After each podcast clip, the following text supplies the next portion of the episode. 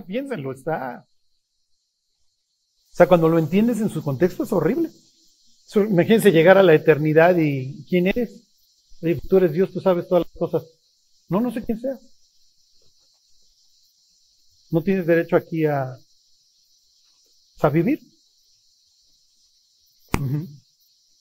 Este, miren, en la antigüedad, este, por ejemplo, los creyentes no podían sin, bueno, nadie podía entrar al mercado sin ofrecer sacrificio a los dioses.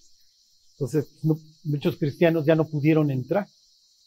Y entonces ellos entendían, leían el Apocalipsis y decían, el trato que yo estoy recibiendo del imperio es el que Dios le va a dar a los que me maltratan. ¿Ya se deprimieron o sí les está gustando?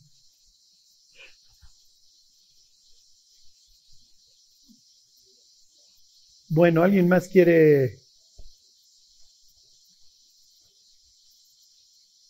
Si no, pues yo la, yo la repito. Ajá.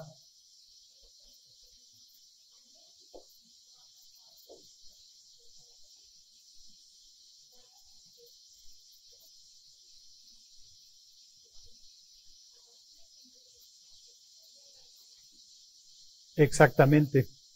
E, sí, este, Dios habiendo hablado muchas veces y de muchas maneras en otro tiempo a los padres por los profetas, en estos postreros días nos ha hablado a través del Hijo. Para ellos ya arrancaron, también para nosotros los últimos tiempos.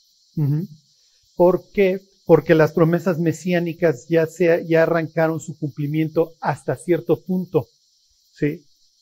Este, esto le llaman el ya, pero todavía no. Entonces ya arrancó, pero todavía no llega a la consumación. ¿Sí?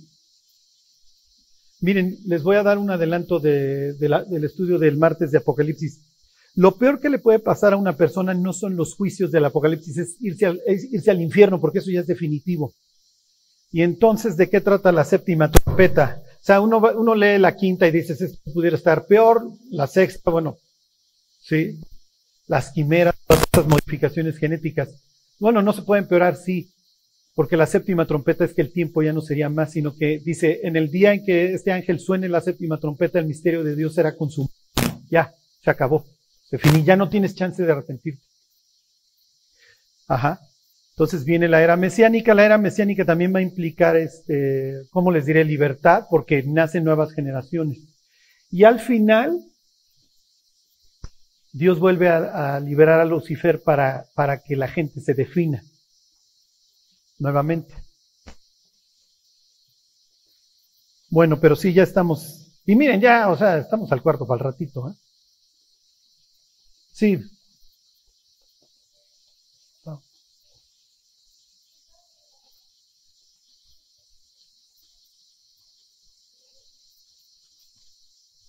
No, lo que pasa es que no, miren, lo que pasa es que la persona que se marque es que nunca fue salva. Ajá. ¿Por qué? Porque antes va a pasar un ángel diciendo, oigan, el que se la ponga ya no hay para atrás, ¿eh? Entonces necesariamente van a tener que elegir la muerte. Sí, necesariamente va a tener que elegir, bueno, pues ni modo, me muero.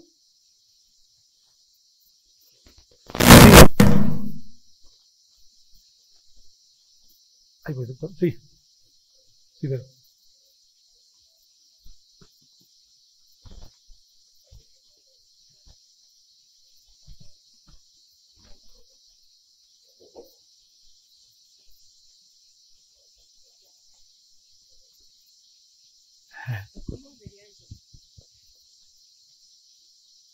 Obviamente los ángeles tienen mucho más información que nosotros. Y la idea de los ángeles es no sería como, como Johnny Walker, la mejor forma de predecir el futuro es creándolo. ¿sí? Entonces, este, pero ellos saben que esto acaba en una confrontación total. Entonces, obviamente van llevando a la humanidad a esa confrontación.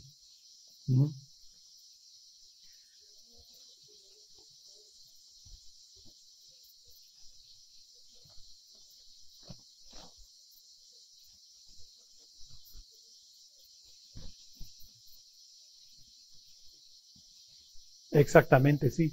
Sí, así es. Sí, lo que pasa es que hoy vivimos en medio de una guerra, Ajá. que hasta cierto punto a veces no vemos y a veces no queremos ver. Entonces, este, pero digo, o sea, todo acaba en, lo que sabemos. ¿sí? Digo, no,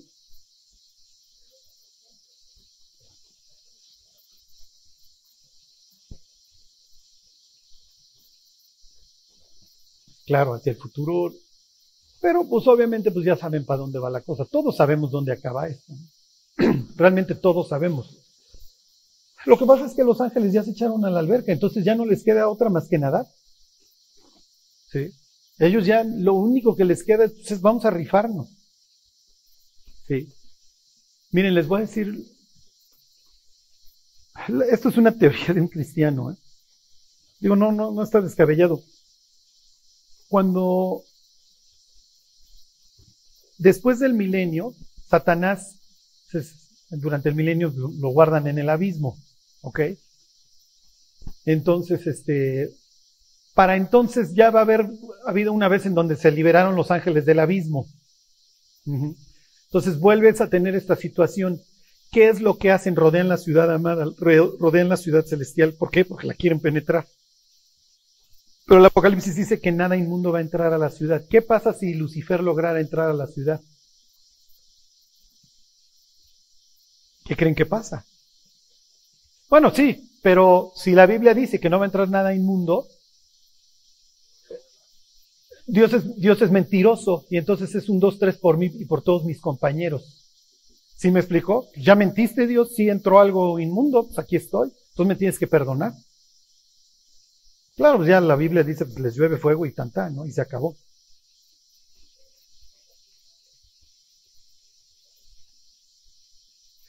Sí, y además acuérdense que esta no es la primera vuelta de Lucifer, ¿eh? O sea, Lucifer ya vivió esta, nada más que lo vivió antes del diluvio. Ajá.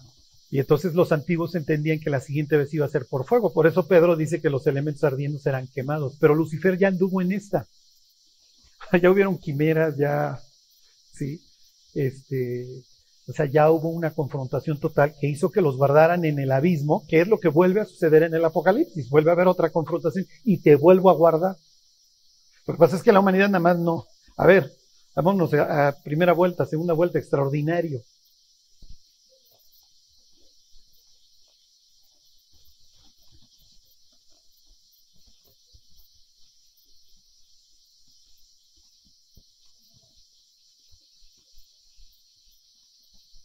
Lo que pasa es que los ángeles saben perfectamente que a la hora que transgredieran les iba a ir como en feria. Y así les fue, y ahí están. Sí, es que miren, nuestro ateísmo no nos permite ir para atrás y decir, oye, esto ya pasó. ¿Por qué? Porque cómo se nos habla de Noé, de Noé se nos habla pues, la jirafita, el caballito asomados en la ventana, ¿no? No, o sea, murieron millones de, seres humanos. Este, ¿Y por qué? Por, por, esta, esta mezcla ángel humano que hoy, pues miren, o sea, honestamente hace 120 años el ser humano tenía que ponerle escaleritas a los departamentos para pasar el excremento de los caballos, ¿sí? Y hoy, a ver, vamos a ver una persona en Alemania, ¿sí?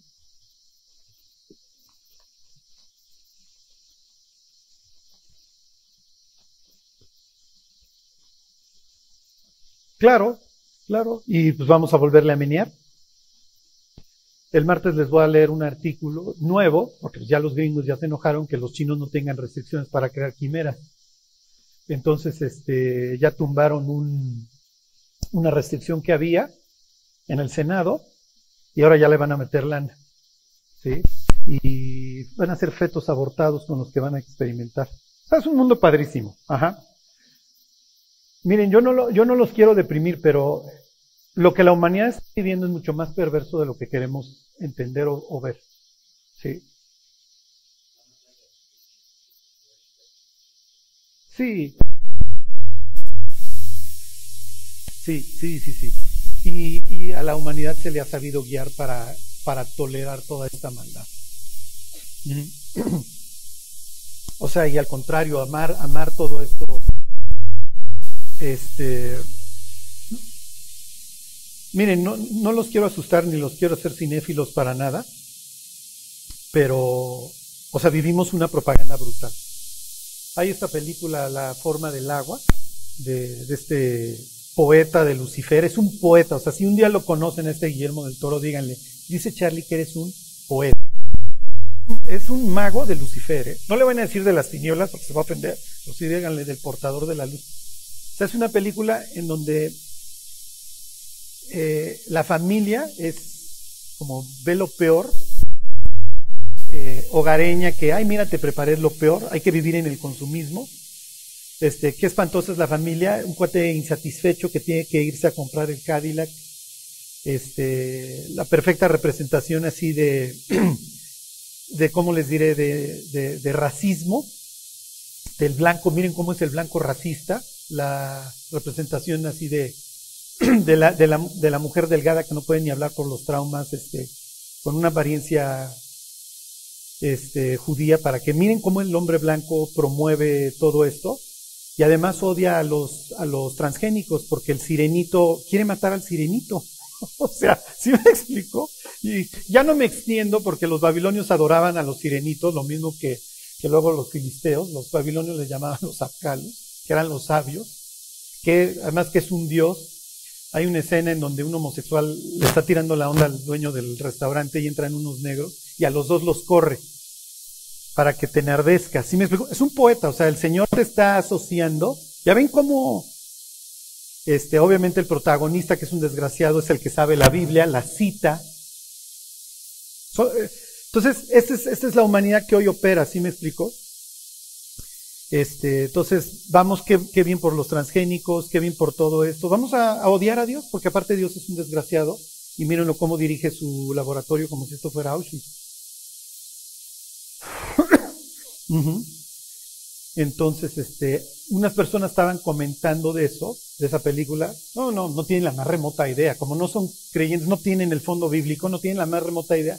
Destírale a la familia, a Dios, este, en salsa. Entonces, el día que esté el sirenito, que en la película pues, es el bueno, ¿no? Y el desgraciado bíblico que lo odia. Ajá, entonces, ¿qué, qué, feo David que se echó a Goliat? Son unos odiadores. ¿Ya se deprimieron o todavía no? ya les adelanté bastante del...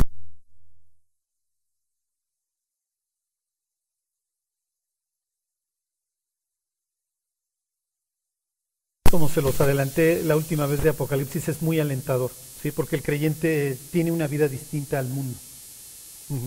Y digo, al diablo, pues nunca nos da, nunca Hollywood nos va a pintar como bien, ¿no? Al contrario, siempre vamos a ser los villanos de la película. Pero bueno, imagínense, esto apenas comienza, ¿eh? Esto apenas comienza.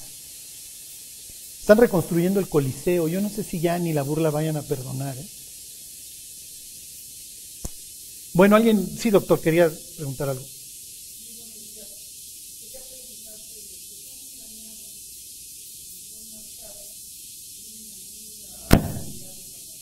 No, ya no, ya, ya no hay para atrás. Sí, claro. Sí, porque prefirieron creer la mentira. Sí, sí es lo que diría Pablo ahí en segunda de Tesalonicenses. Dios les envía un poder engañoso para que crean la mentira.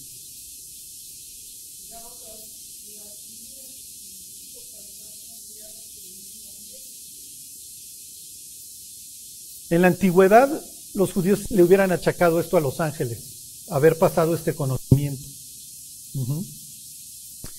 Este,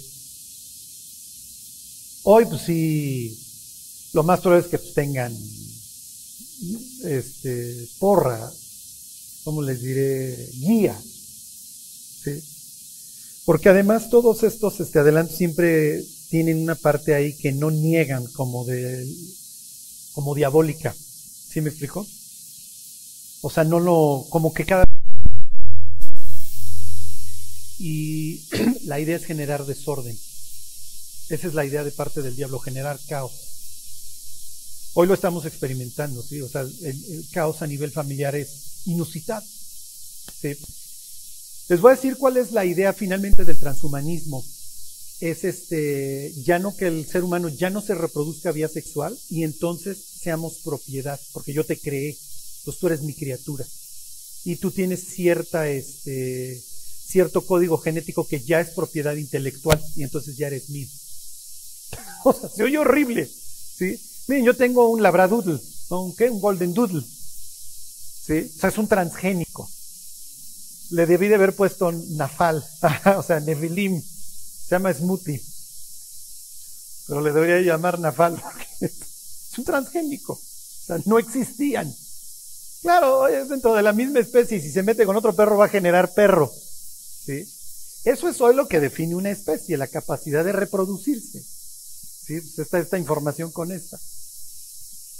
Este, para los, para los, ¿cómo les diré? Para los autores bíblicos esto no, no, no los asustaba. Por eso, en la traducción al griego tienen este, a los no centauros, era de burro con, con humano y a los sirenos Ajá, a los sirenos. Eh, pero todo tergiversado.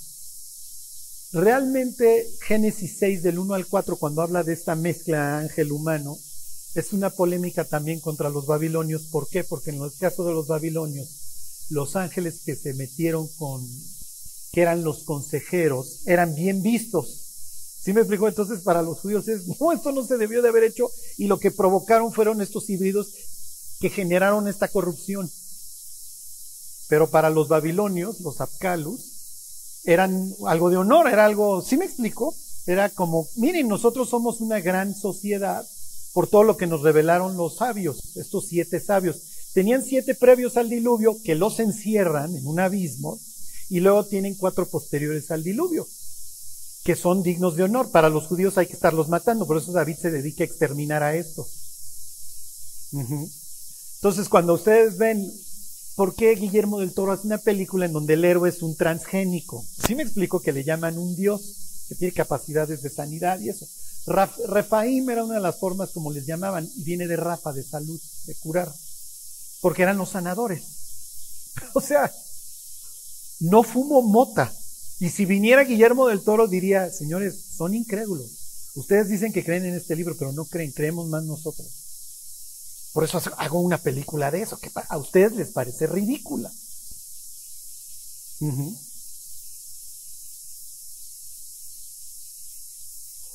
Es que eso es lo peor, por eso Dios no lo quiere.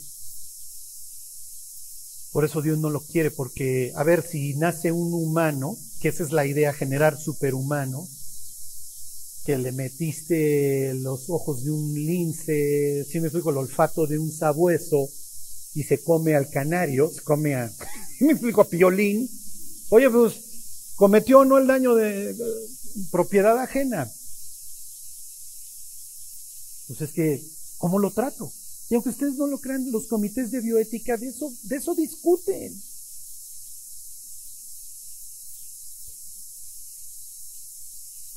No sé, no, no tengo, es que eso es, o sea, es cucu, es cucu, cucu.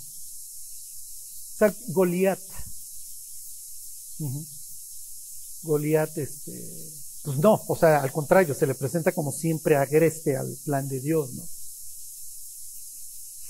No tengo la más remota idea. Eh, eh, para los judíos, este es el origen de los demonios. Las almas de todos estos se convierten en demonios que por eso quieren poseer a las personas y por eso le ruegan a Jesús que no los mande con papá al abismo. Pero por eso Dios dice, no, aquí ya, ya llegaste al colmo. Ya llegaste al colmo, tú no puedes jugar a ser Dios. Sí, sí, Marco.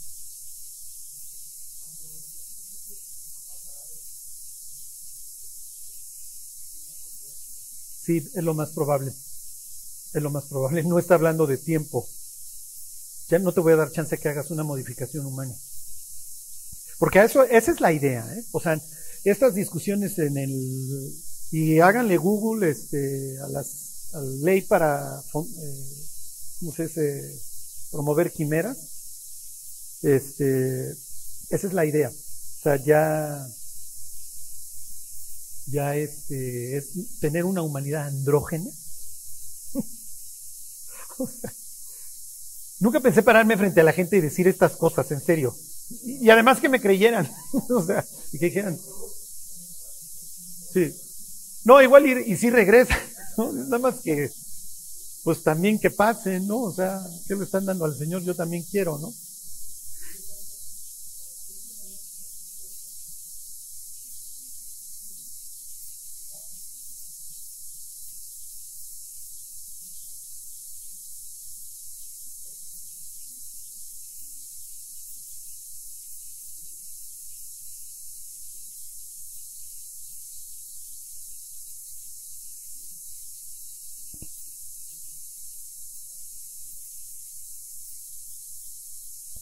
Lo que pasa es que, miren, eso es lo que provoca el diluvio y esto es lo que provoca la, la tribulación. ¿Por qué? Porque Dios no quiere la muerte del impío. ¿Sí me explico? Entonces, el Señor no retarda su promesa, sino que es paciente para con todos. Entonces hoy Dios sigue, yo sigo siendo paciente con el impío. Ajá. Pero llega un punto en donde el impío ya está generando tal, tal caos que, ok, ya viene el fin. Y se termina el tiempo en ese sentido. Este, miren, lo que hoy estamos experimentando está de terror. El, Dios diría, no es lo peor a lo que va a llegar la humanidad porque con Cristo reinando con vara de hierro, la humanidad se le va a revelar y lo va a querer matar. O sea, es, todavía falta una rebelión peor. Sí. Lo que, lo que yo no, ¿cómo les diré? La idea con, con los estudios de Apocalipsis es que seamos sensatos en cuanto a la época que nos tocó vivir, porque estas es las, aguas que vamos a tener que estar navegando. Este, en donde se me presenta un mundo todavía muy atractivo, pero Dios llamando al éxodo a su pueblo. No, tú no puedes amar a este mundo. Que el mundo nos ha dado ya también muchos pretextos para ya no quererlo, ¿no? Este, pero la destrucción, ya olvídense la nuestra, ¿eh? para nuestros hijos va a ser brutal. ¿Sí? O sea, a lo que ellos están siendo expuestos es, es horrible, es desquiciarlo. O sea, lo que, lo que, si nosotros nos preocupamos el año pasado, piensa en una persona de 6, 7 años. O sea, ¿qué está pasando? ¿Sí me explico? ¿Qué está pasando? O sea, ¿se acabó el show qué? Sobre todo con un ser tan social como es el humano. ¿Qué es lo único que nos queda? Es clamar, Dios, ya ven. Ven por favor por nosotros. Sí. Sí. Miren, yo estoy seguro. Otra vez alguien me decía, Carlos, pero ¿por qué si la iglesia ha sufrido tanto ahora tendría que ser excluida? Lo que pasa es que la, la iglesia ha sufrido a manos de otros humanos. La tribulación ya es Dios descargando su ira. Y la ira de Dios no la han recibido, este, no la han recibido su, no la ha recibido su pueblo sin una advertencia de quítate, ¿sí? Y siempre con esta expresión de cerrar la puerta. A ver, Dios le cierra la puerta a Noé, Dios cierra la puerta, este, en el caso de Lot, ¿sí? Dios cierra la puerta en el caso de la Pascua en Egipto, ¿sí? Y en el caso de la, de, de la invasión asiria y babilónica, todo el tiempo a través de los profetas te estoy avisando. Y mucho más claro en el caso de Jeremías. Lárguense a Babilonia. Y los que se vayan a Babilonia la van a librar. Los que se queden van a ser sujetos a la ira de Dios. ¿eh? Entonces, este, el, patrón siempre ha sido igual. Entonces, Dios no libró a la iglesia de Esmirna de la persecución de otras personas. Pero Dios sí le promete a, a Filadelfia, mira, te voy a librar porque ahora ya no es el Satán el que va a liberar la, el que va a traer la destrucción esta vez soy yo. Yo soy el autor. Y como le dijo Abraham a Dios, oye, ¿juzgarás al justo con el impío? Y Dios le dice, está bien, entiendo que me estás pidiendo por Lot, ya que se salga Lot. ¿Sí? Sí, y que la, y que la guarda en sus aposentos. Y que la guarda en sus aposentos. ¿Ok? Bueno, pues si no están lo suficientemente deprimidos todavía, este, ¿ya alguien más quiere preguntar algo? ¿No? Sí, sí, yo.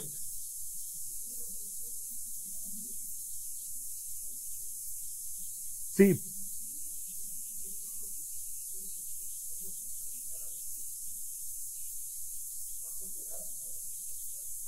Sí. Sí, exactamente.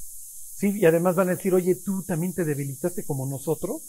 Tú eras el que engañabas a las naciones, ¿no? Y los ustedes que me creían.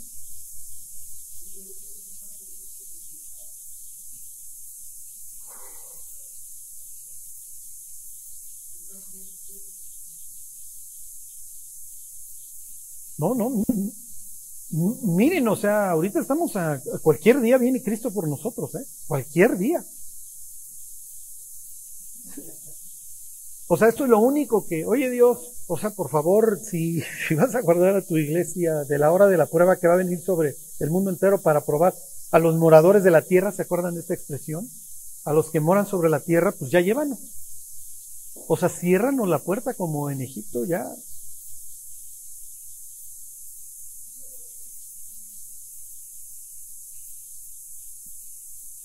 Lo que pasa es que miren, si ustedes van leyendo este, Lucas 21 o Marcos 13 o, Mateo 24, ¿a qué hora da el brinco? No, no, ahí nada más va diciendo, miren muchachos, así se va a poner la cosa. En el Apocalipsis sí lo tenemos más claro, ¿no? A ver, abre el primer sello, sale Don Apolo, sale el jinete con su corona y su arco, ya a generar destrucción. Y, y lo que sigue, pues ya es pura destrucción. Pero estamos a 15 minutos de que ya se agarren a trancazos este, los países, ¿eh? O sea, ¿qué tanto están... Se promueve una guerra que nunca se da para mantener a la gente con terror, ¿no? O sea,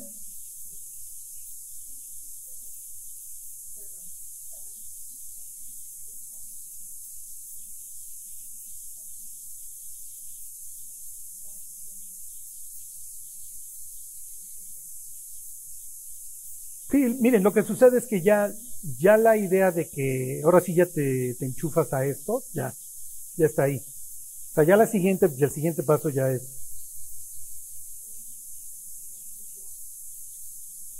No, no, no. Vamos, no, o sea, no quisiera uno saber, ¿no? Cuando supiéramos que nos vamos en septiembre, estaría yo de este pelo, o sea, estaría tragando Nutella todo el día. Y, o sea, pues sí, es la verdad. La iglesia dejaría de hacer su trabajo. Por eso esta idea es de inminencia. ¿Sí me explicó? No te voy a decir cuándo.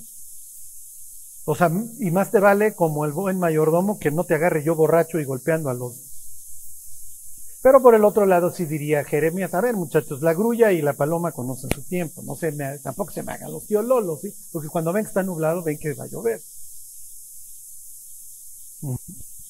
O sea, sí son muchas ganas del creyente de no quiero ver. El mundo, el mundo va a conquistar Marte y las estrellas y, van a convivir con Chubaca. Y, sí, o sea, el mundo está encantado. Ya, ya la hicimos, muchachos, ¿no? Nos van a descargar el alma a un ordenador y viviremos en Mario Bros toda la vida. O sea, es lo que dice Jesús como en los días de Noé. Van a estar casándose y dándose en casamiento y comprando y vendiendo como en los días de Lot hasta que de repente va a venir el ladrón en la noche. O sea, el mundo es business as usual. El mundo, muchachos, síganle que no hay problema. Sí. Pero bueno, como diría Pedro, no os sorprendáis del fuego de prueba que os ha sobrevenido como si alguna cosa extraña os aconteciese. Bueno, si no se han deprimido, a ver, váyanse a segunda de Samuel 7. Ya, hoy, obviamente no, no vamos a, terminar. Pero quiero, lo, lo que estoy intentando hacer con el tema del pacto, y esto obviamente llega hasta el Apocalipsis, es que entendamos que, que nosotros no nos mandamos solos. ¿sí? Porque entendemos muchas veces que estar bajo un nuevo pacto ya me permite hacer muchas cosas y Dios diría, no, no, no, no, no, no, para nada. Eh, estás sujeto a un pacto distinto y luego vemos algunos sentidos en qué distinto, pero estamos también sujetos a un pacto, o sea, somos vasallos al fin y al cabo. Este, somos servidores, somos siervos comprados, con muchos beneficios, digo, vamos a ir al cielo y y seremos llamados hijos de Dios y seremos tal como Él es y le veremos cara a cara y vamos a tener tatuado su nombre en la frente, etcétera, ¿no? Pero lo que quiero que hacer énfasis es que bien celebramos un convenio con, con Dios. ¿Cómo celebra el convenio hoy el creyente con Dios? ¿Cómo creen? ¿Sí? ¿Qué más dirían?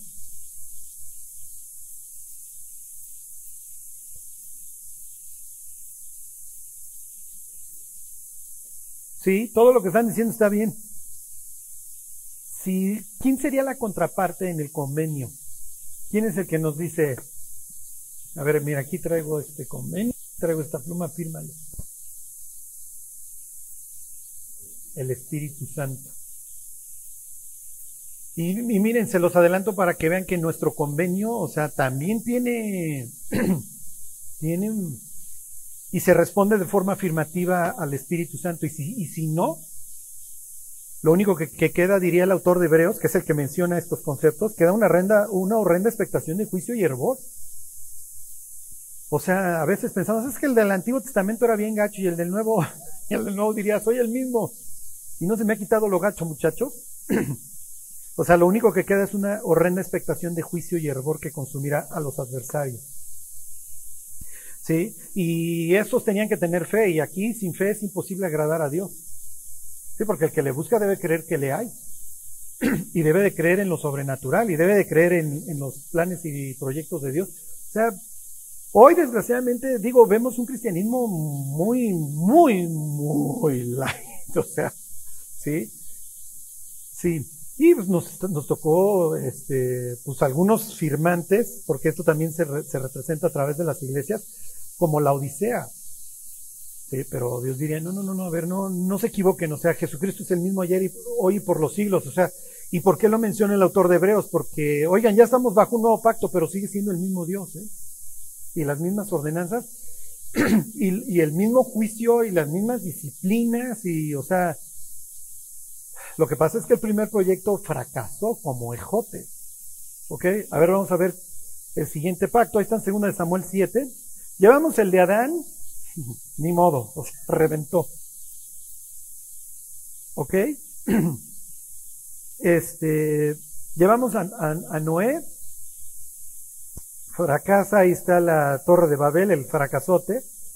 Llevamos el pacto con Abraham, ¿ok?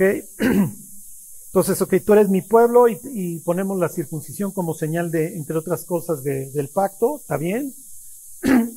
te, celebro un convenio contigo, te aviso de una vez que tu, que tu descendencia va a vivir como extranjera en tierra ajena, pero van a regresar, ¿ok? Y, ok, cuando salen como, como pueblo ya se celebra un nuevo convenio que va construyendo sobre los anteriores, obviamente, en el Sinaí, y ahora viene el pacto de la realeza, ¿ok? te voy a dar un rey, tú quieres tener un rey, te voy a dar un rey, no solamente para para en este momento David, sino de su descendencia te doy un rey eterno. ¿Ok? ¿Este pacto fracasa o no?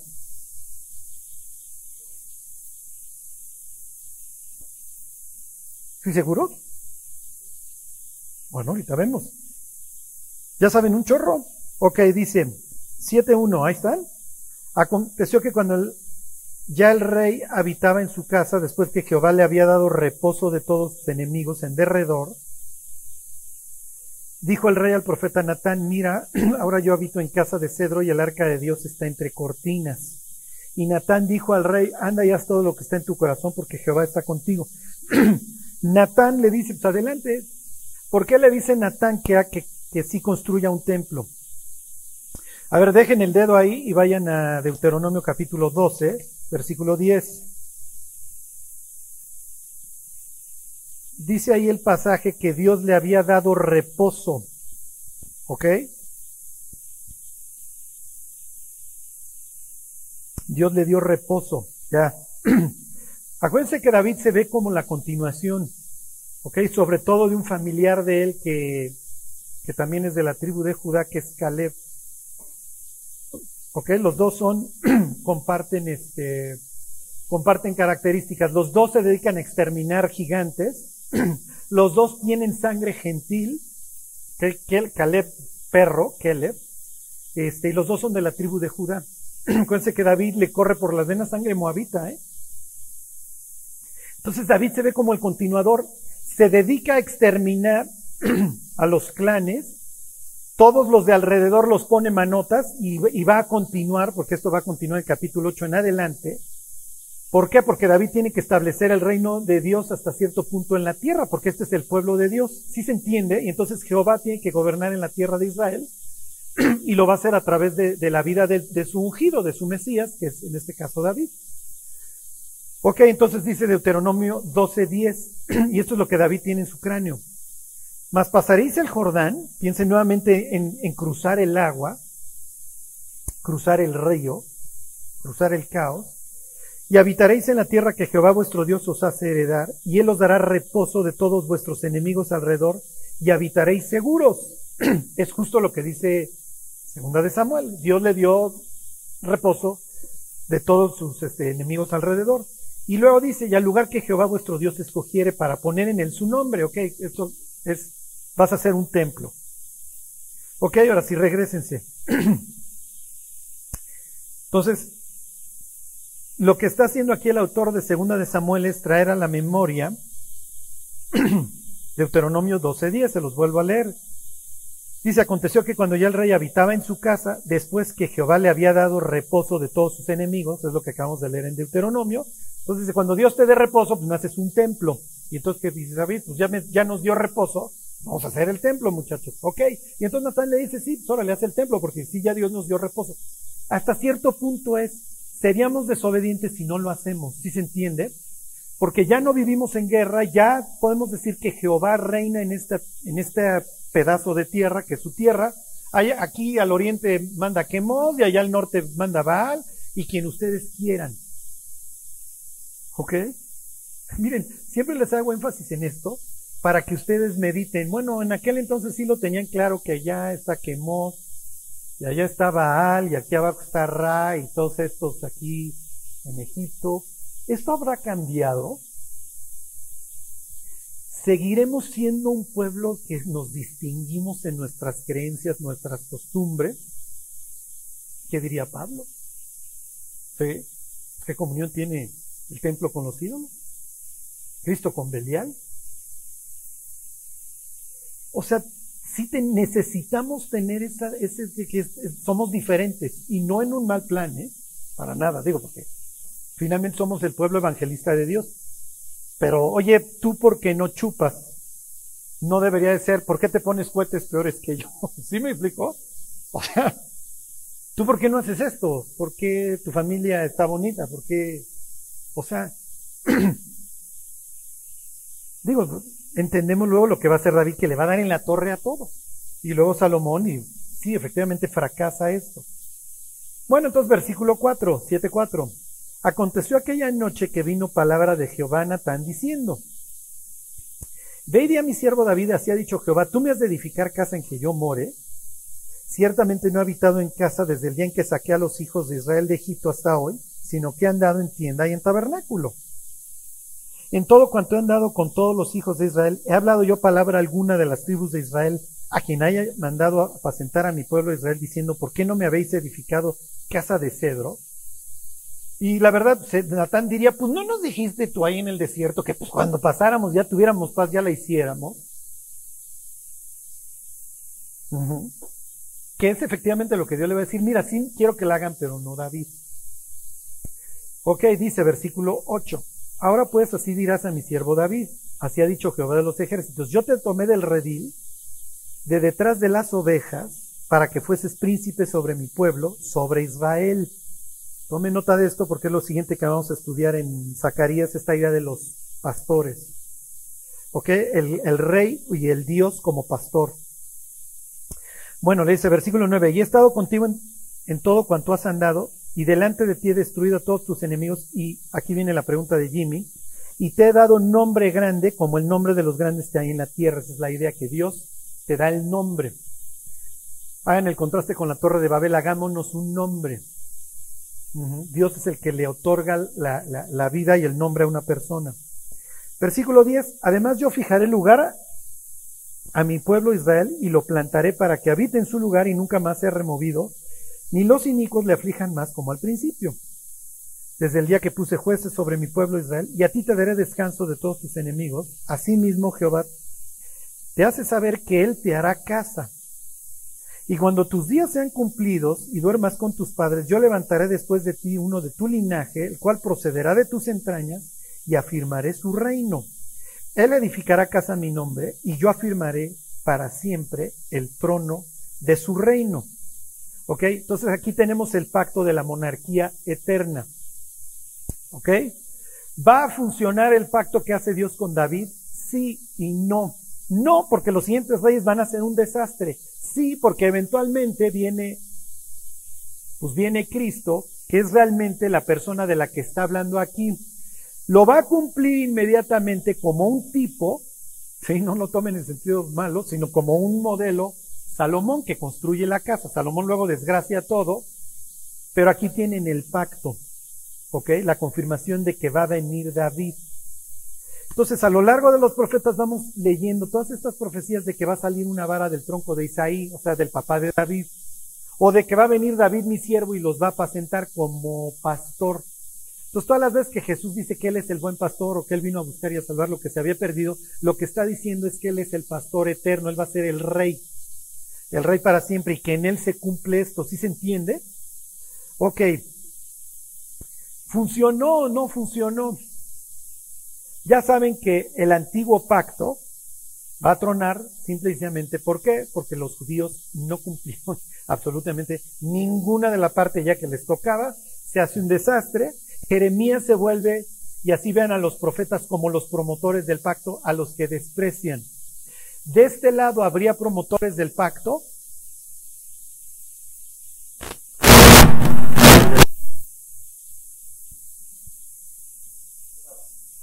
en el nuevo.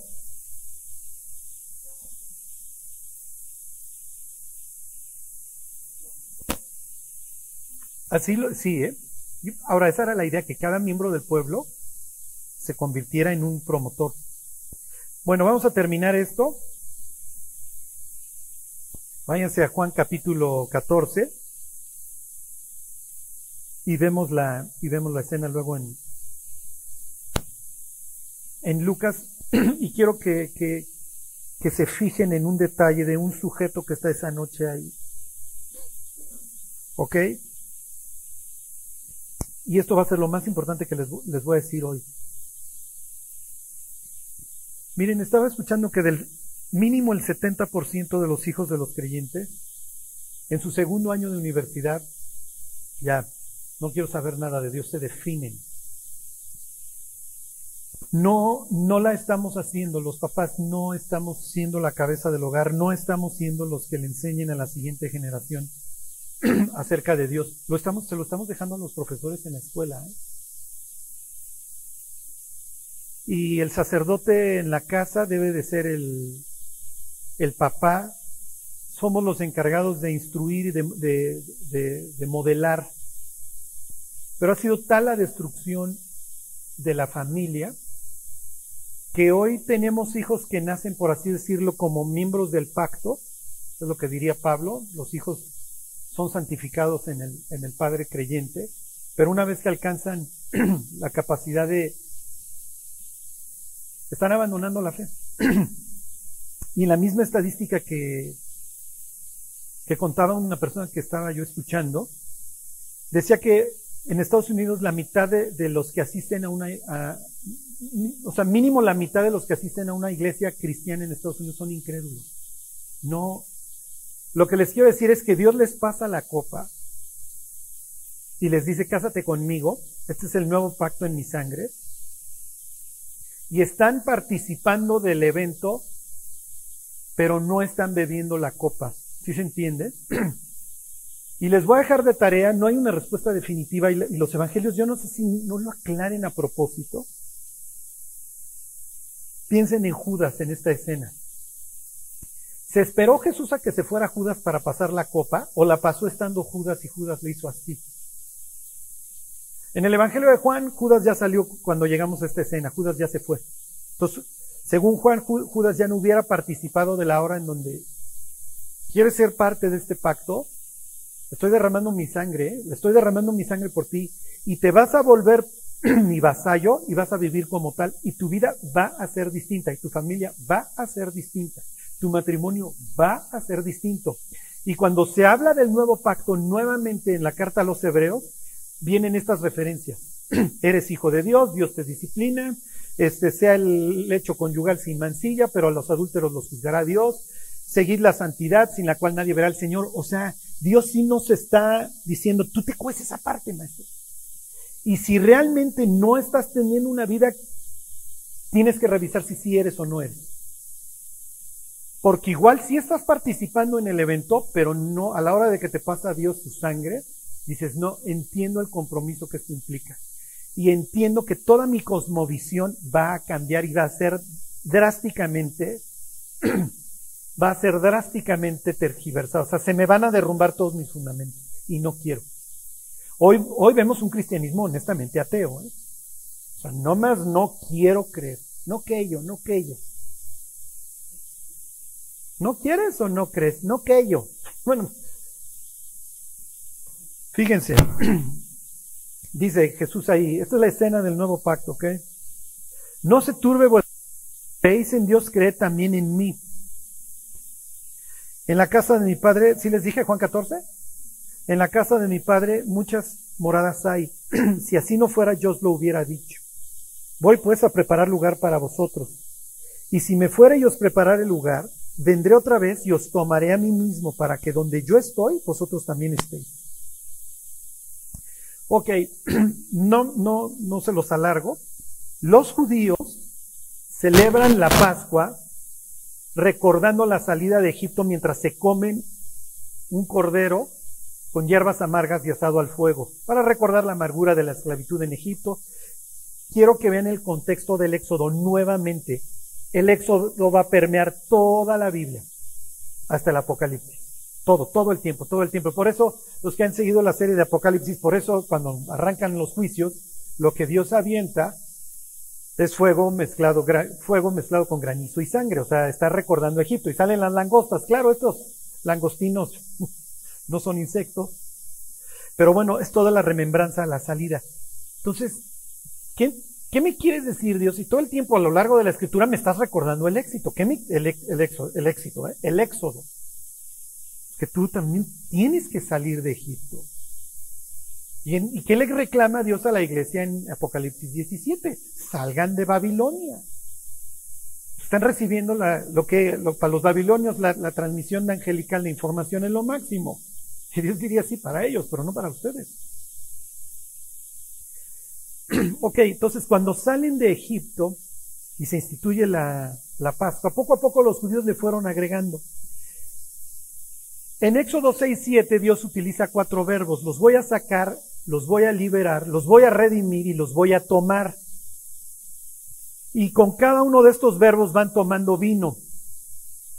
¿Ok? Piensa en una sociedad pobre, ¿eh? no, no, era borrachera. Este. Entonces, por eso, ok, vamos a celebrar y vamos a tomar la copa de la salida. Gracias Dios que nos sacaste y hacían sus oraciones. ¿no? Gracias Dios que nos liberaste de las tareas pesadas de Egipto. y luego, gracias Dios que nos redimiste. Cuando llegan a la tercera copa, la de la redención, obviamente, Jesús dice, los voy a comprar con qué? Con mi sangre. Con mi sangre. O sea, entienden el precio que estoy pagando. Esto se tiene que traducir en una vida distinta, muchachos. Por eso llega uno a Corintio cuando celebran el nuevo pacto y la gente se está muriendo porque se emborrachan en la cena del Señor y Dios está trayendo un juicio a esa iglesia y los está matando. Y se están enfermando. Y dice, por eso algunos de ustedes ya hasta duermen, les dice Pablo.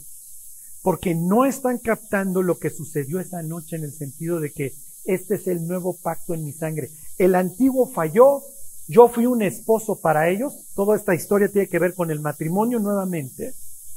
Por eso les dice, voy a ir a preparar lugar para vosotros. Porque era lo que le decía el novio cuando celebraba el contrato de esponsales con la novia. en la casa de mi padre muchas moradas hay, voy a ir a preparar una nueva morada para nosotros. El cielo se compara en la Biblia con una privada en donde el anciano de días juega con los nietos en el patio principal y los hijos le van añadiendo casas. Por eso la Biblia presenta a Dios en Daniel 7 como un anciano de días. O Dios no es, no es que envejezca, pero soy el patriarca y yo veo cómo con gozo mis hijos van añadiendo búngalos conforme se van casando. ¿Sí se entiende? y entonces piensen en el, en el patriarca, que es un patriarca amoroso, está el príncipe, el, primogénito de los muertos, que es Jesús, y los hermanos que él va rescatando y a los cuales les va añadiendo. Y entonces, por así decirlo, está la familia de Dios. Entonces, en el cielo Dios va a tener una familia doble angelical de todos los ángeles fieles y nosotros. Y entonces vivieron para siempre felices. Es lo que Jesús le está diciendo acá. El único casado del que nos hablan los evangelios hasta acá es Pedro. Entonces cuando Jesús le dice, bebe, y voy a construir una casa, Pedro entiende, tú me estás, estás pidiendo que me case contigo, o sea, me estás haciendo un compromiso conmigo hasta la muerte, ¿verdad? Por eso sale con la sandez. Ay, que todos estos te nieguen, yo voy a morir por ti. Y Jesús, sí, Pedro, ándale, bájale dos rayas y luego platicamos, ¿no? Deja de hacer osos. Pero Pedro lo entiende. ¿Ok? Ya no, ya no me extiendo. Nada más les hago énfasis. Todos conocemos la historia. Están comiendo.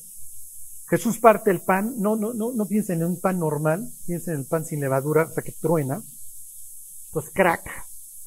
Este es mi cuerpo. ¿Ok? Y luego, este es el nuevo pacto en mi sangre, justo en la de la redención. Por eso luego dice, y vendré y qué, y os tomaré. Ya está, ahí ya estaríamos en la cuarta.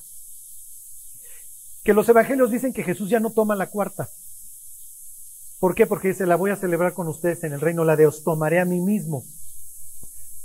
¿Ok? Y esa era la idea. Cuando el Dios guerrero combatía contra sus enemigos, luego lo que hacía era una, era una cena. ¿Ok? Piensen en Judas.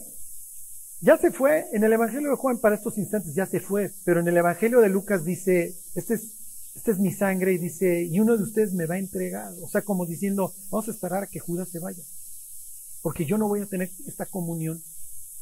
Y piensen en un sujeto que se reventó tres años y medio con el Mesías. ¿Sí?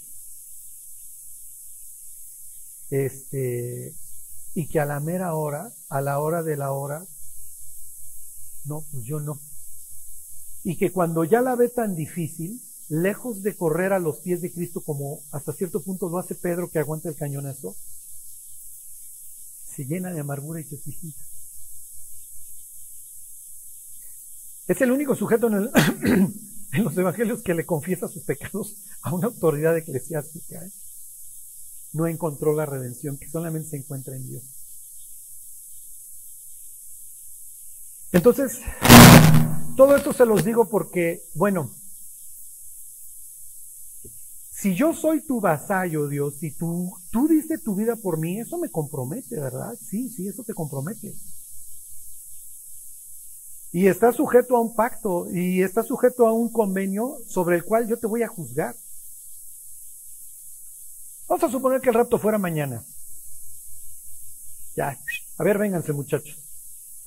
Sí, porque además ya hay 140 y no sé cuántos videos de ovnis, ¿no? Ya, ya, ya prepararon el, terreno para que, ya se los llevó Thanos, ¿no? Este, entonces, ya luego vendrá Scarlett Johansson a que es que querernos regresar, ¿no? Este, pero bueno, ya. A ver, vénganse al tribunal. Aquí está tu nombre escrito con mi sangre a siempre. Vamos a ver cómo te comportaste como el vasallo. Alguien me decía, oye Charlie, ahí vamos a chillar. No sé si vayamos a chillar, pero seguro vamos a querer chillar. ¿eh? Este, ahora es mejor estar en ese que en el, que en el del gran trono blanco, ¿eh? es mejor estar en el tribunal de Cristo.